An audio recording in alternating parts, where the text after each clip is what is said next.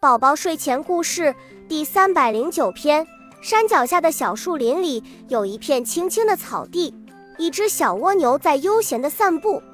突然，它看到有一个地方的泥土不断地被拱出来，不久便出现了一个小洞口，洞口里爬出一条长长细细的东西，不断蠕动着身体。小蜗牛吓了一跳，惊恐地问道：“你是谁呀？怎么住在地下？”小蜗牛，你好，我是蚯蚓。我们喜欢住在潮湿的泥土里。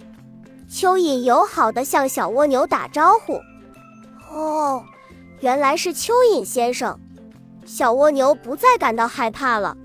蚯蚓扭了扭身体，对小蜗牛说：“做一只蜗牛真是太幸福了，可以天天开着房车到处去旅游，不怕刮风，也不怕下雨。”蚯蚓的话语里充满了羡慕，可以这么说吧，这是我的房车，也是我的家。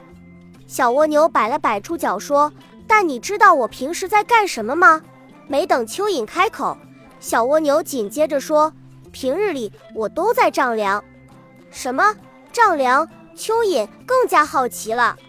是呀，你看我多像一把卷尺啊！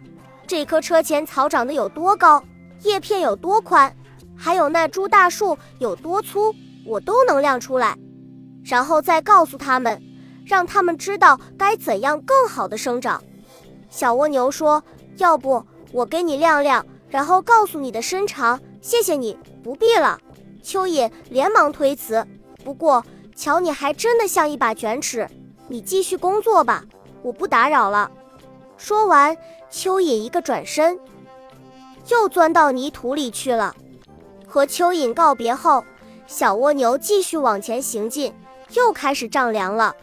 你看，它量的可仔细了，因为生怕出错，所以它量的很慢很慢。而且丈量的时候，小蜗牛都会留下记号，黏黏的、白白的，太阳照在上面，闪闪发亮，像一行行美丽的诗句。